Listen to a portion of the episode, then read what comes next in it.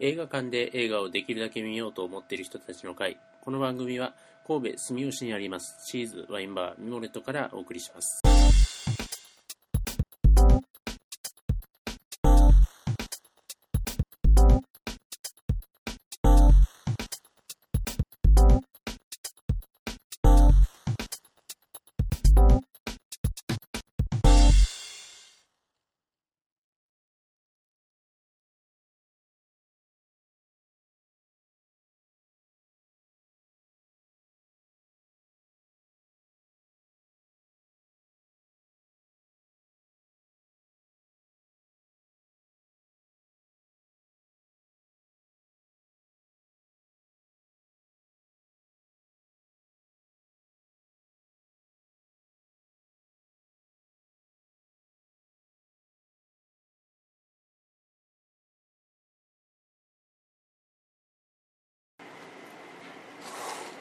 あ、おはよはい、えー、と、じゃあですね、続いて旧作はですね、えー、と、リクさんセレクトのその後の仁義なき戦いということで、う。まず推薦コメントをえーまずそうね、ですもらおうお願いいたします。えーとまあ、その後の仁義なき戦いなんであのよっぽど変わった人じゃないとまず手に取らない映画だと思うんですよ、 えーだからその状態をまずね解消したいというかなんというかこう仁義なき戦いのシリーズを一本として見るとあのはっきり言ってあ一本として見なくてもちょっとどうかなというところあるんですけどいいとこもいっぱいある映画なんでもっとこの映画みんな見てもらいたいなっていう気持ちで選びました、はい見ました。私もいまし見またはい、みんな、じゃあありがとうご宿ざい題まをすちゃん あと。りがとうございますありがとうござ昨日いますギリギリうでん私今朝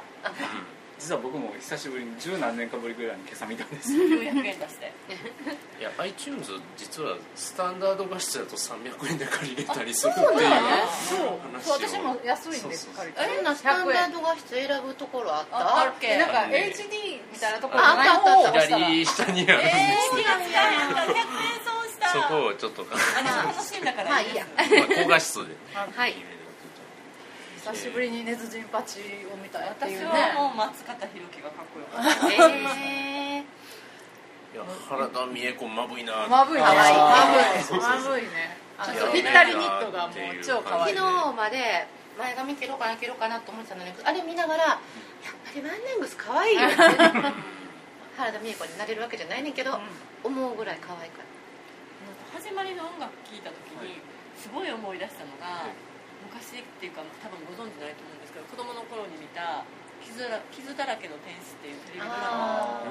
でも監督は同じなの。同じなあのの工藤栄一 工藤栄一も撮ってますねたあのあのノリやもんねそうなんやあのノリで,、うんで途中で証券出てきたしあそうそう、あれがでもほんまいいいいねあの場面。ああの人なんで出てきた特別友情出演友情出なん演か居酒屋で居サ酒ラ屋リーマンなんですよねあの人ああの人の話を真面目に聞けって言って切れる役人中に役中に絡むある中みたいにな。絡でむもある普通のサラリーマンやね配置がいいあんなん絶対要せえへんよな。あせせいぜいどっかの工場で働いてるとかそんな感じですねん大江そ川さの人がん主演あだとなんかその、テレビ壊してびっくりしましたうんあとはなんかちゃんと綺麗に掃除バンバンってまとめてあったよねテレビ高いやろね。あの人あそうですねそうなんかすごい懐かしいファッションとか、懐かしいなんか原田美恵子が一番最初真っ赤なワンピースで出てきて、で後半もあれとこう赤い服とかを着ててそれもすごく似合ってるんだけど、なんか最後の時もねずじんぱちがベッドで寝転んでて鏡がこう鏡の中の鏡の中のっていうところで壁になんかこう青い服を着てて青と白のこう壁に模様があったりとか、すごい色色が綺麗に使われてるなと。暗いシーンとかもなんともロマンチックな感じで、ちょっ胸キュン映画やなあれうん胸キュンへでほらなんか甲子園行きたかってんとか言ったらさそのまま白いスーツのあのヤクザスーツのまま甲子園に立つみたいなところほんまにやるとことかああいうとことかがとかさなんかあのアーティスティックそうスターになっていくとことか茂るがなんかすげえねすごいそういうとこだけリアルにやるみたいな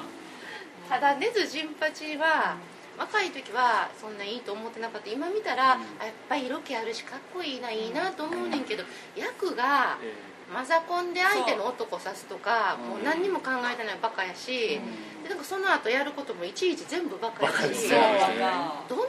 に色気があってもこの男にはついていかへんやろうと思うとそう原田美恵子は何が良かったんやろ全然わかんないなんであれイやケっぱメンりなだけあれ時代的によってマザコンで相手の男を刺すっていうのは男にとってちょっと男にとってっていうかちょっとでもいい話なんそれえでもあるやん普通に考え三島の話あるけどでも普通今 今の映画今普通に見たらすごい気持ち悪いだけで、ああここっっちちははこもっうち中3でしょとかと思っていやでもなんていうんですかねあのまあなんですかねそういうねあのせそあのどういうのえーそういう要素とかっていうか成功とかっていうのじゃなくね単純にあの自分の母親がなんか他の男にまあ言ったら犯されてるっていう状況は嫌で嫌じゃないかなっていうそういう感じだと思うんですよなんかあの昔昔からむ昔か取られたらみたい昔から取られたら嫌一般的に一般的になんていうんですかねゆ要はそのねあのこう母一人子一人で、まあ、自分の体を打ってそうそう子供を育てるみたいな、まあ、昔昔結構日本映画でも、まあ、そういう、ね、貧しいっていう描写でそういうことがあったりしてでそういうとこが単純に嫌やろうっていういやあれ売ってたんやいやいやちいや違いますよ違いますけ恋ど恋人やねそうそう違いますけど、まあ、そういうそういう嫌悪感の話なんじゃ多ないか分な女の子やったら、うん私私やったらやけど母親が女やったんやっていうのを見る方がなんか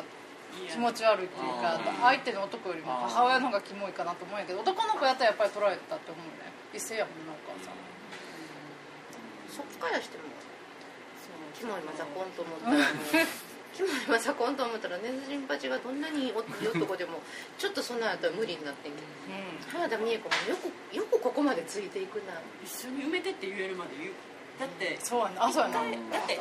一日やってそういうことがあってその後すぐに別れたわけですよその後全然会ってないのに一緒に埋めてってよう言わん絶対やんやそん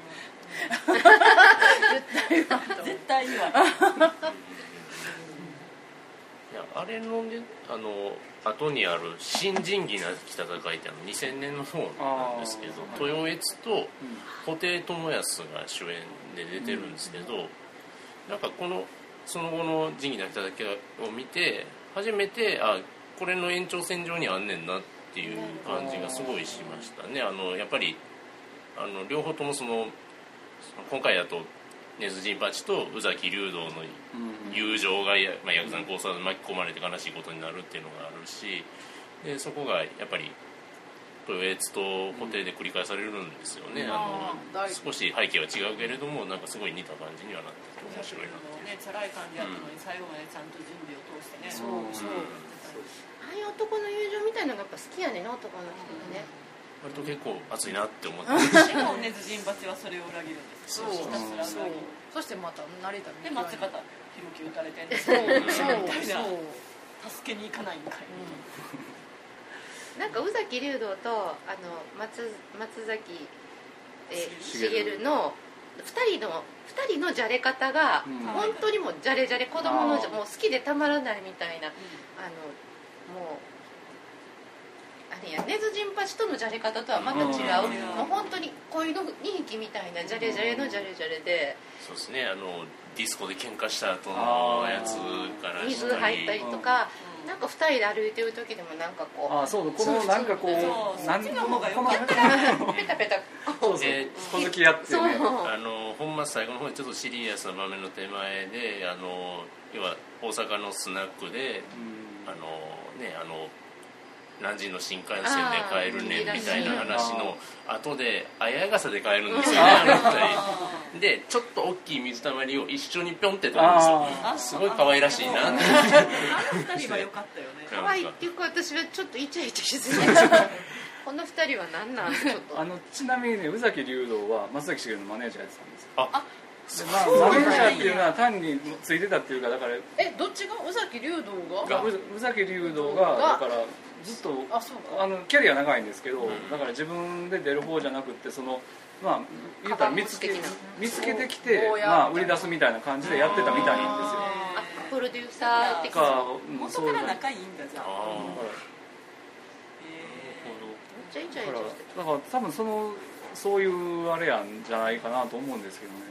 字で出てる感じの仲の良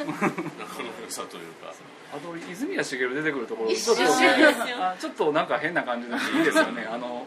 ラブホテルに車入ってて、そうそうサンルーフから傘がポコって出てきてあなん泉谷茂の頭だけポコっ て何やろこれなんだろうっていうと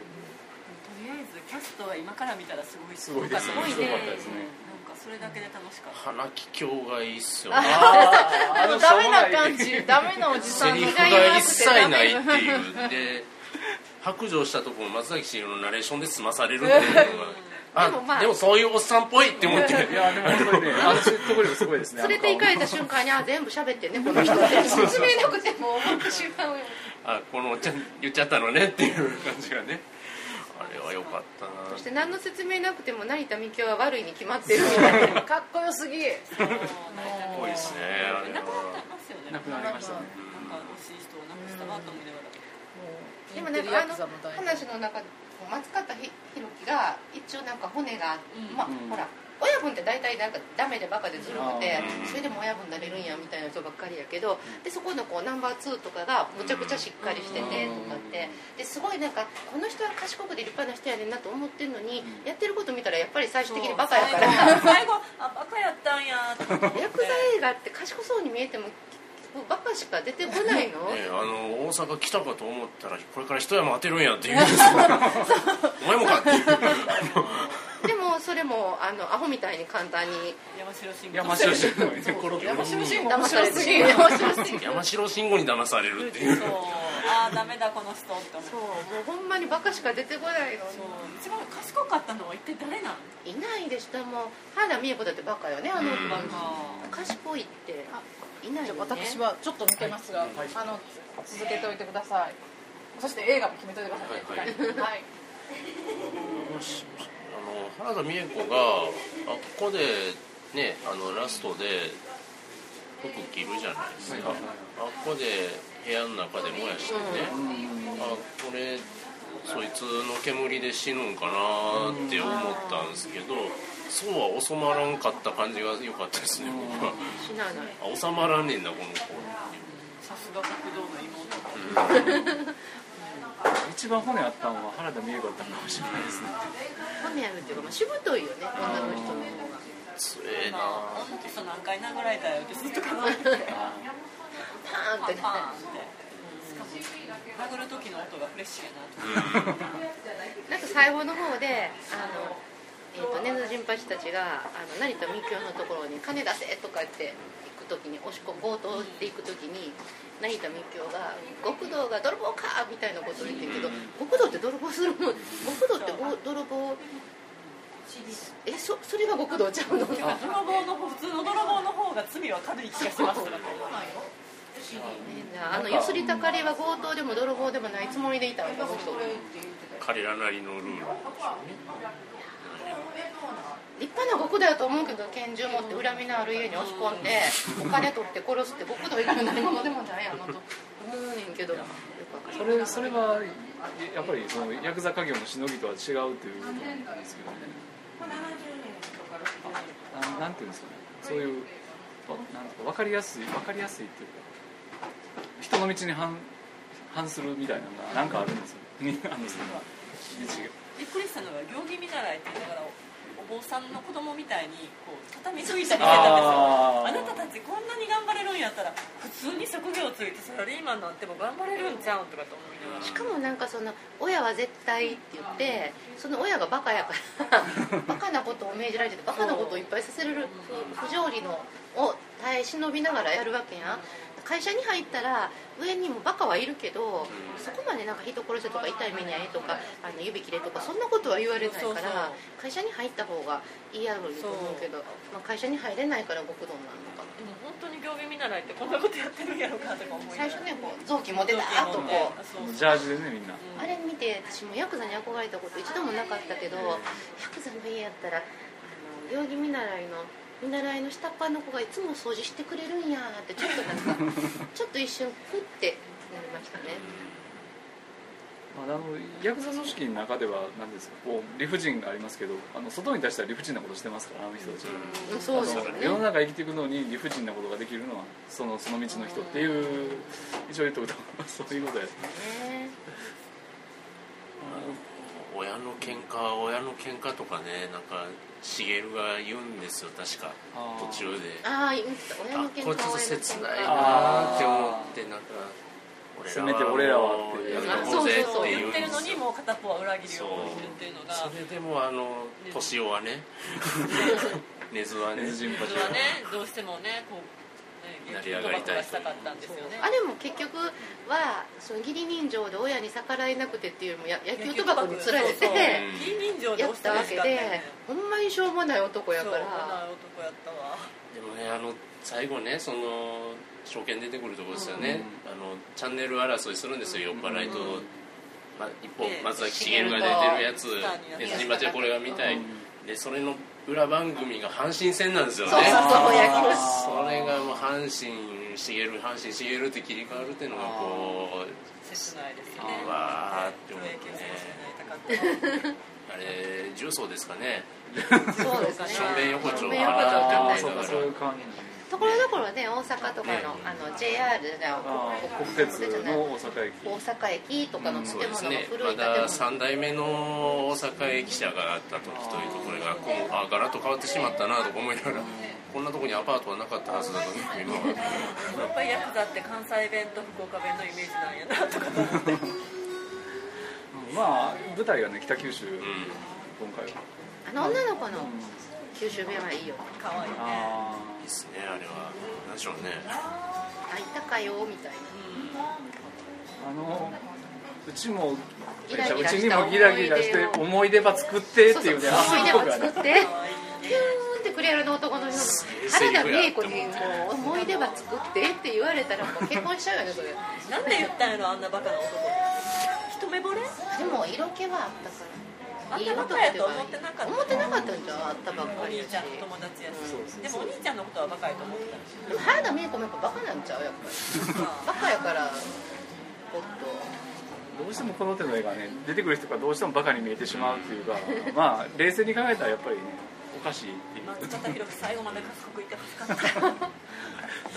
かっこよかったのに唯一まともに見えた人がっていうやっぱり最後はバカだったっていう顔さ本当にあのリアルの世の中で自分よりバカな人はほとんどいないのに映画見るとこんなにバカバカバカバカ言え てすいませんバカバカバカバカ言って本当にバカなんですけど松崎しげるが一番賢かったのそうやね300万円戻ってきたしねねそうですね、まあ、そこそこはちょっといいいいいいというかねなんというかちゃんと返すっていうそそれはちょっと偉かったねこんな感じで今回は旧作は、えーその後の仁義なき戦いでした、えー、とちょっとねレンタルビデオだとちょっと手に入りにくいんですけど iTunes とかでも見れたりしますのでぜひこれを300機円でレ会ンにタはルいご覧できます、いただけれよかばったですなんか1ヶ月またはツタヤでも借りれます100円で借りれるかもしれませんはいこれはおすすめですはい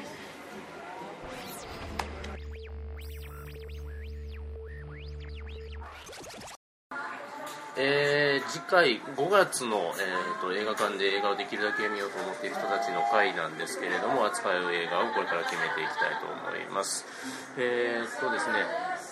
新作まず決めたいと思います、えーそうですね何個かちょっと挙げたんですけど「バードマン」龍蔵と七人の子たち、えーこれ北野武監督、えー、と藤達也ですねそうですね次が「セッション」これアカデミー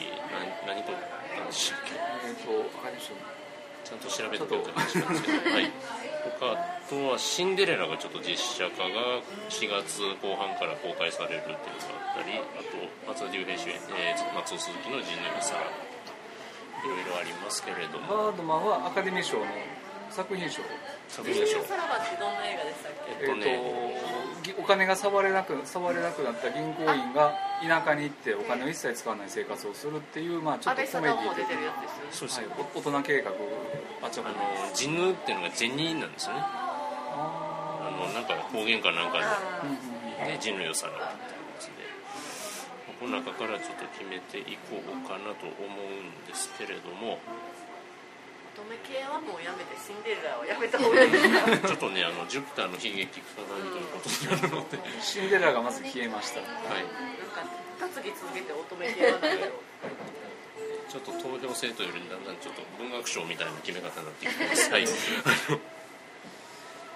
とえっとセッションはこれ気になってるんですよはね規模としてはどういうどのいや一応東宝シネマとかでもあや東って宝シネマとまかですも一応やってるうんそそれはあの個人的には一番見にくいかなあ あそうミント神戸で見れるやつですねあでもミングコビやったらどうかなやらないかな調べてセッションバードマン今東宝で絶賛公開中ですね龍蔵はねあの大阪駅の上のステーションシティシネマとかあのイオンシネマでやるんのでポスターがあります雄三はあのこれは見やすいです何してんのステーションシティシあネはマいははいいジヌ,、えーとジヌよさらばもでも結構公開規模大きいそんですかねうですねシネコンとかでやる感じですよね、流星が好きじ4ゃない月頭から公開なんでそろそろ見ないとなという感じもある作品ではあります、なんかねこう順番に言っていくとこうさ最後まで行く途中でこう決まる感じがなんかあれなんでなんかもうちょっとこう多少こうスリルがある感じで決められないかなと思ってあえーうんの番号つけてこう小さい紙切れに番号つけて書いて伏せます あそれとももう神もじうゃないわかなんか書きますじゃあじゃあもう紙でいきましょう えーっとじゃあ、えーっと候補が残りましたバードマン、えー、竜蔵と七人の子分たちセッション「地ぬよさらば」の4つの中どれかどれかはいえー投票制でということで、えーっとえーっとえーっと公表す公表するのこれそうあの手挙げてたらねあの最後まで読む前にこうあそうだ決まったっていうのはスリルがあって表読みできちゃうので、えーっとはいえーっとえーっとえーっとはいはいはいはもう一回ずつを見せいよいしょ見に行けるかなよいしょよいしょよいしょよいしょごめんなさいちょっとちょっとちょっとちっちゃめですねはい、えーここから好評に入ります、えーっとはいここ置いときますはいえー作品はバードマンバードマン、竜蔵とシティの子分たち、セッション、地のよさらば。あこれがいいこれがいいさん書いていったはい。本日、えー、5名の、では開票します。はいバードマン。竜蔵と七人の子分たち。バードマン。バードマン。まだまだ決定しましたバードマン。バードマン、よう、そあんまりあんまりあんまり変わんなかったですえーと、バードマンということで、はい、決めたいと思います。そうですね、これあのちょっと新作候補ですねあの Facebook ページとかでも事前に募集していた方がいいかなと思ってるんでちょっとこれは今後考えますということで新作は、えー、とバードマンということで、えー、と5月の、えー新作はあのこれを見てきてあの喋りましょうということでございますじゃあ続いて、えー、と旧作の方なんですけれどもこちらは、えー、と参加者の人1人に、えー、と推薦してもらって、えー、とそれを決めるという形になってますじゃあ今日は、えー、ヤヤンさんにお任せしたいと思いますえー、と子供の頃から何回も見て結構好きだった「タワーリング・インフェルノ」タワーリングインフェルノ豪華キャストでポール・ニューマンがすごいピチピチ若くてかっこよくて、えー、とスティーブ・マック・イーンがすごくてかっこいい映画でした多分はいぜひ豪華キャストのやつをそして手作り感満載の SFX の走りみたいなものが出るような気がします SFX じゃないと思います作ってたと思います、そうやねスタジオで一生懸気が命ついてなってなりながら撮った頑張って人の手で作ってた感の特撮系が見れると思いますすそそれを見てどんな話ができるかどうかというところでですね、えー、と5月は、えー、と新作はもう一度言いますと「バードマン」えー、と旧作は「タワーリング・インフェルノ」ということでですね、えー、とまたこの「ミモレット」でしたいと思いますのでぜひぜひ、えーこれをお聞きの人も、えーご参加お待ちしておりますのでよろしくお願いいたします、えーでは、えー、と第2回、えー、と映画館で映画をできるだけ見ようと思っている人たちの会でございました、えーありがとうございます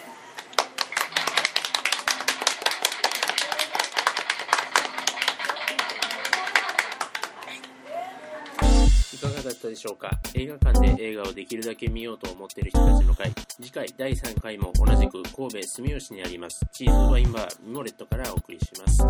開催日は5月16日土曜日17時からの開催です、えー次回の課題映画新作はアレハンドロ・ゴンザレス・イナリトゥ監督バードマンあるいは無知がもたらす予期せぬ奇跡2015年アカデミー作品賞監督賞脚本賞撮影賞受賞の話題作ですねえー旧作はヤンヤさんセレクトのタワーリングインフェルノ1974年のパニック映画です、えー皆さんのご参加をお待ちしています詳細はこのポッドキャストの Facebook ページ配信ブログで見られますそれではまた次回おじいでした